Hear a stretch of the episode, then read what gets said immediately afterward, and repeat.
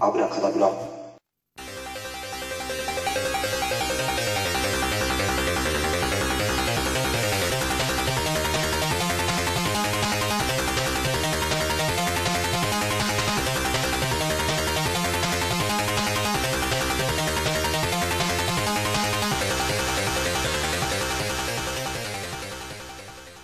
はい、ミスターコウキです。はい、えー、虫見の土門九太郎です。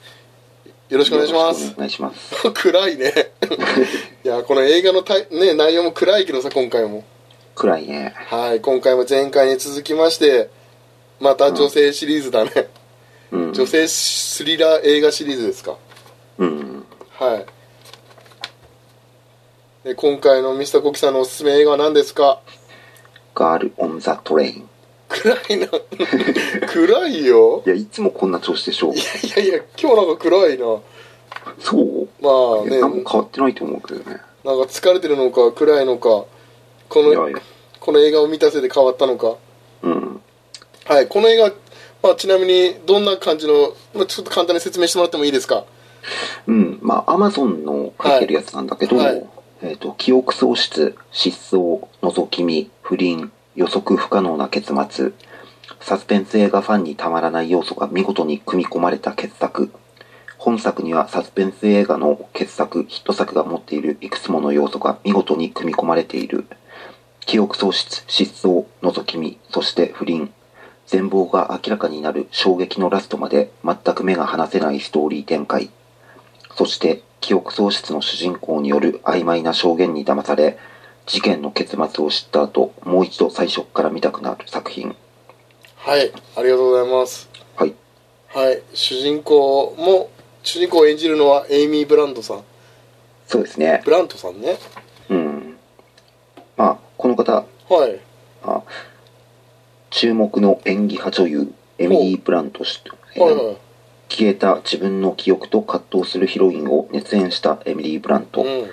プラダを着た悪魔の意地悪なアシスタント役でブレイクし、ああブそうなんーだバーではブルース・ウィリス、ジョセフ・ゴードン、レビットと共演。うん、うんトム・クルーズとキャ「オール・ユー・ニード・イズ・キル」うんでアクションのできる女優としてのイメージも確立。うん2018年にはディズニーの伝説的なミュージカル映画「メリー・ポピンズ」の続編での主役も決定。はい。ということで、まあ、このね、エイミー・ブランドさんは、僕の中では、まあ、オール・ユー・ニード・イズ・キルが、どうして自分ももね、そう。うんそのイメージが強かったから、今回のこの黒髪で、が意外なんだよね。ちょっとね、うん、やっぱこの人、金髪じゃないと、ちょっと、いや、見てて辛かったなっていう気はしたよ。うん。あの、やっぱり、まあ、オール・ユー・ニード・イズ・キルか、あと、あれ、あれもそうだよね。なんだっけボーダーライン。あ、ボーダーラインもそうだね。あれもそうだけど、どっちかというと、今までの、自分のイメージはどっちかというと、割と、うん。そうだね、強い、まあ、女性、うん。うん、かなーっていう気もしたんだけそど、うだね、ボーダーラインも、うん、強い女性ではあったけど、ちょっとゆけどまああど危うい、まだちょっと危ういよね、あれうはんね。そうだったのに、今回の映画でさ、もう、ちょっとどん底に落とされるというか、一回落とされたよね、最初に。うん、だから、自分、割と、エミリー・ブラントは好きなんで、うん、となると、あまり見たくないようなうん、感じなんだよ。まあ、内容としてはね、内容としてはっていうか、まあ、あの、今回の演じるルックスとしても、うん、やっぱ綺麗だなと思うけど、うん、でもアル中の表情とかすごいでしょ、うん、ちょっとね顔、恋心は抱かないよね、抱かないよね今あ回はこいつといたらちょっとやばいなって終わる、うん自分も終わるかもしれないなっていう感じのさうん、なんか、うん、大変そうだなっていうのを感じるでしょそういう役だけどまあ、そういう役で、今回もね、この、なぜミスターボケが、あの、前回に続いて、今回もこの、重いやつをって思い、あちょっと待ってねはい。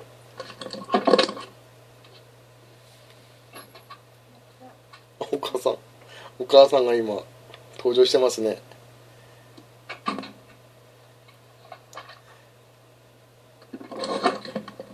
はい。あまたゲストが来たお待たせね。し俺今日ちょっとゲスト多いね。うん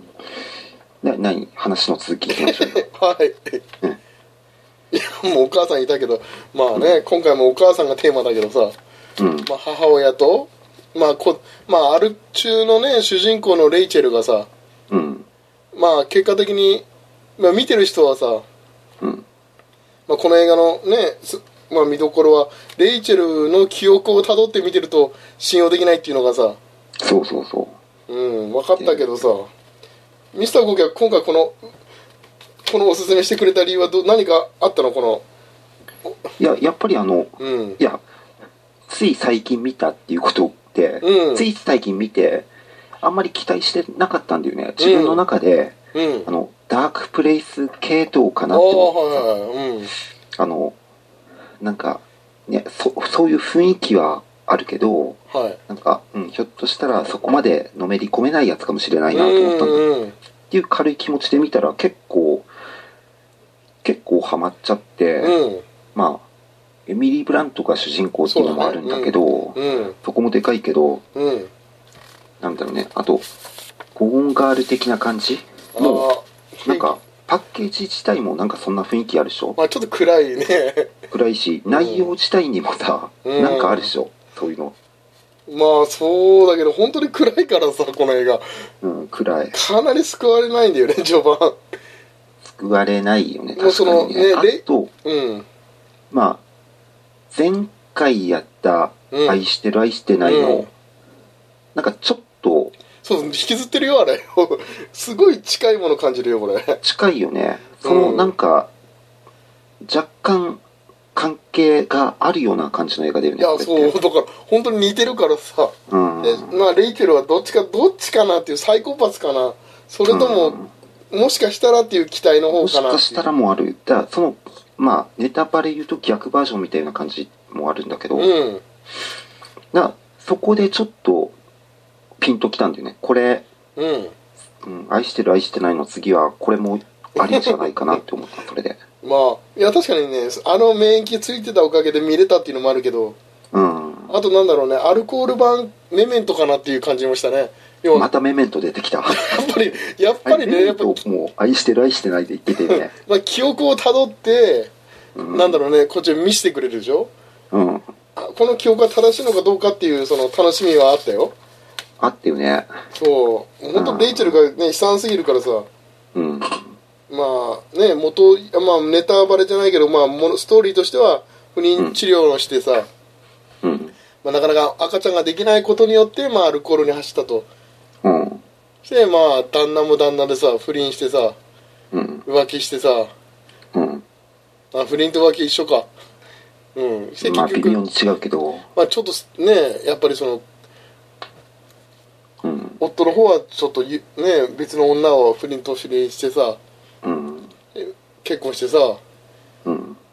したらまた違う女に手出してさうん。なんかね男のまあこれね男の多分これ原作がさこれこの女性の人だよねこの人あ、そうなのうんうん。そう原作のこのガール・オン・ザ・トレインの人はさうん。原作は女性なんだよねこれ、まうん。あ、それもあってなんかねちょ男性蔑視というか 本当に男性の視点がさもうもう一人出てくるでしょ男性メガンの夫うん。あのちょっと冷たいよね うん。そうだよね。うんでまあ唯一救いだったのがそのまあ手助けちょっとしてくれたのにレイチェルはちょっとうるさいって言って突き放した消えろって言ったあの、一瞬、ストーカーかなって思うよね、最うん初。そうだねそういう部分もあったけどまあ女性3人の、まあ、最後はさ落ち着かせたのはまあ登場人物3人の恋愛もの恋愛じゃないや友情ものうんに。近いような終わらせ方はしたけどさうん。これはどうだったんだいミスターコキさんどうだったんだいっていううんのは。このどこがミスターコキさんの中ではグッときたの、グッときたのは、うーん、と、エミティ・ブラントの、うんとはアル中演技で、うんやっぱり、まあ、顔の、顔色とかだ、うんあの表情とか、うんあと、時々、浴びせる汚い言葉ああはい時々、時々出る人はそうだ汚い言ね葉。まああの汚い言葉が、まあ、結構ショックだけどうん。ああいうのはうん 自分の中ではうんすごく良かった。よかったっておいはうん。そう、そういうのをなんか聞きたかったっていうのがいうん見たくて、うんこういう自分の大好きな女優さんが、もうは ね、い新しい開花したようなうん、なんか、地の底に落ちたような感じになってうくん表情とか、うん そんなド S みたいな言葉とかをうん、も聞いてみたかった。う聞けたね聞けたっていうのがまず一番でかいところなんだけうど、んあとやっぱり、うん、自分割と犯人当てみたいような感じで見たんだあもよね。うそ犯り人ゃそ当うだてっよていううんそか、こはうん見たよそう見るでしょ、うん見るねで、結構、うん、結構わ面白かった、そういう点が。犯人当てっていまうあポインそトうが。だねあの妄想の中からねしそれが本当か真実かどうかっていうでもちょっとなんかやるまあねなんかその誰が犯人かってもう分かった時の後がちょっと辛かったかなああ。もうなんだろラストのう、方ねそうだね前半中盤までは良かったんだけどその犯人当てが分かってからの展開がちょっと切ないかなっていううん切なかったあそこ。なんだろうねそのなんかねもっ気持ちの持ってきようの場がなかったね誰まあレイチェルに関ぎ関してはいいんだけどうん。そのアナとメガンに対しての、まあ、メガンはね、ちょっとそこはちょっと寂しかったねうん。僕はどっちかというとメガン側で見てたんだよねああ、なメるほガど、ね。ン視点で見てだってメガンメガンの役の人さこのヘイ,、ヘイ・ベネットさんうん。この人さあ先生のタイプでしょ。まあタイプでもあるしあとほらいや、よくわかるわ、それ。イコライザーにも出てた人だからさあ、そうなんだ。あの娼婦の役でちょあのジェニファー・ローレンスに似てる、あ、ねそうそう。いや、それ似てるから、先生の好みだろうなと思ったよ、自分。まあ、あそこでまああーこれあもうあイコライザーの人だと思って、うんこんその時はまあねあんまり娼婦の超役だったけど、う ん今回ね重要なメガンという役でさうん。まあして結構このさなんだろうねミスこのメガンもさメガンの方は子供はできるんだよね、あ、そうだよね。あ、子供できるっていうか、前にも一回そうでそきうてそうたでしょ。っそうしてていうか、前はちゃんと産んで、産んで死んじゃったんでしょ死んじゃった事故っていうかね、そう、まあ、目離したっていうか、なんかわかんないけど、うんうんまあ、それで死んじゃって、まあ今回、まあね、妊娠したっていうところそまうでっていうね。でベビーシッターのアルバイトをしてるというさうん。あの部分でして旦那もさなんか子供を望んでるからうん。まあ辛いって思いながらもさうん。旦那のさ、まあ、気持ちに応えたくないからできるだけベビーシッターのバイトしてるけど、うん匂いをさ家に帰ったらすぐ匂いを消すようにしてるとかさうん。なんだろうねこの切ないことをしつつ、まあ、旦那のことも愛しつつうん。結局浮気もしてたと うん。なんだこれっていうなんかね、あの、うちらからしたらなんだこれっていうことは、うん本当出てくるよね、きっとね。いやーよくちょうんこのねそうだからメガに関してはねなんかよくはね全て揃ってるはずなのにまあ満たされてないから浮気したってことでさうん、なんか、スコットっていうい今結婚してる夫の方うん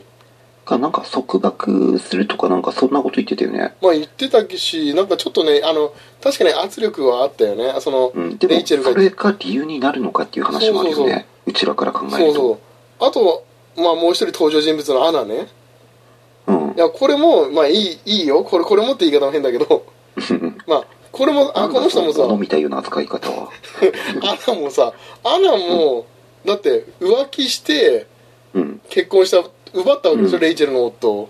うん、トムをだからまあ手放して褒められるわけじゃそなういんだそうよねでアナも自覚してると夫は浮気してるっていう私も浮気されて、まあ、不倫されてでき不倫してできた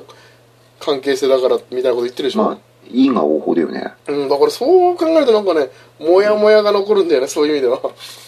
そうあアナって多分せ性格的にはこの映画の中で出てきてる役では、うんいい役っそぽういんだよいそうだね一番そうだね一も番まともで一番ねちゃんとした人だっていうふうに見えんだけど、ううんでも実際やってることっていうのは、うんレイチェルから、まあそう、奪ったっていうかね、そうそうそうっていう形になるよね、正直。そうだからねまあメガンはまあねその、まあ、メガンもそうだしレイチェルがまあまあ内容ねこれ見た後だから、まあ、レイチェルに心は惹かれるけどさうん。いやーちょっとねだからアナに対しては心が動かなかったんだよねこの映画うんうんうん。最後はなんかね、レイチェルとの友情はできたけどさ、うん。いや、わかるわ、それ、よく。うん、い自分もそう。うん。やーだからねそれを聞いて見せた時ちょっと声暗いのかなと思ってさああ、いや、違う、いや、自分は、だから、レイチェルに飲まれちゃ って、ちょっとね、暗くなってるっていうことはあるよ。あとこれねちょっとあのーランマレビューの中に書いてあったのかなこれあ違うな、これねなんかウィキペディアかなちょっと1個読むねうん。原作よりも犯人の正体が判明するのが早いしかし、エイミー・ブランドはアルコール中依存症で意識を失うことがある女性しかも無意識のうちに人を殺したかもしれない女性という役柄を深く深く掘り下げたその結果ブラントはレイチェルという女性若い女性のキャラクターをん艶やかにん艶やかさすら感じさせるレベルにまで膨らませることができたと評してる、うん。うん、ということはまあこれ原作よりも正体が判滅の早方らしいけどさそうなんだ。うん確かにあのさちょっと、うん、これ、まあ、レイチェルの妄想の部分でうんうん。妄想の部分と極端にちょっと違いすぎるってところもさうんうん。ちょっとね入れ替わってのは、うん、ちょっとモヤモヤしたねあの一回レイチェルがあのトンネルのところでさうん。なんか殴られるところあるでしょうん。ね、メガンの服装の人女性に殴られてる、ね妄想も最初あったからさうん。ちょっとねそこはなんかもうちょっとモヤモヤさせてほしかったねあそこまで見せなくてもいいしあそこあれ、こういうことあのさ、メガンがうん殴ってる映像がもろに出たっしょ、最そう初、ね。出たねあれがちょっとショックだうっん、たああれれを、うんうん、そうああいうのを出させると妄想妄想のシーンでねそういうのをはっきり出させるとちょっとそ戸惑っちゃう部分があるよねあそこはやっぱりううんそうじゃないとうん妄想でああいうの出たら一応、信じるからね一応信じるの確定しな確定なんだなこれはっていそうそううそう感じになるからねうんうんだからそこは多分ミスミステリー的な要素だよねきっとそこね、うんミステリー的ちなょ使い方っていう意味でっとまあもうちょっともったいないかなと思ったねうん、そう、そうなんだよね。あそこはやっぱりね、うん真実のところだけ本物をそうそうそ映うすっていうことにしないと、そううん、っていうところはね、そうあとはね「ガール・オン・ザ・トレイン」という、まあ、タイトル通り、まあ、電車の中でねうん、まあいろいろね成長していくというか出会いにまあうん一方的だけどさレイチェルの一方的な部分は多いけどさうん、まあちょっと安心したのはあの社長令嬢じゃないけど奥さん社長のおー、うん、ねそことの会話の中であなたは大丈夫だったの全然違うよっていう、うん、まあ、救いの言葉をくれたけどさうん、あの女性との関係性もあのワンシーンぐらいでしょ他のさあの喧嘩じゃないけど暴れたところでさ、うん、あれもちょっとうん 極端かなっていう気もしたけどね最初うん、あれはいいか、うん、うん、いいんじゃないかまな。ああれをやった後、まあ急にね、まあ、レイチェル視点で言うとあそこで社長令嬢が現れてあ社長令嬢じゃないや奥さんが現れて、うん、うん、急に悟られてもさなんかちょっとい欲しかったよねもうちょっとなんか引っ張って欲しかった気もするけどねすぐ答えくれたでしょあなたは違うよって、大丈夫だよって、悪いのはトムよっていううん、うん、そういう意味ではちょっと、うん、うん、まあトムの役は良かったけどさその反面うん、まあね、あそうの人はねひ、どさという意味でね、うん、まあ、本能で生きてんだなっていう感じもするしうん、だよね。うん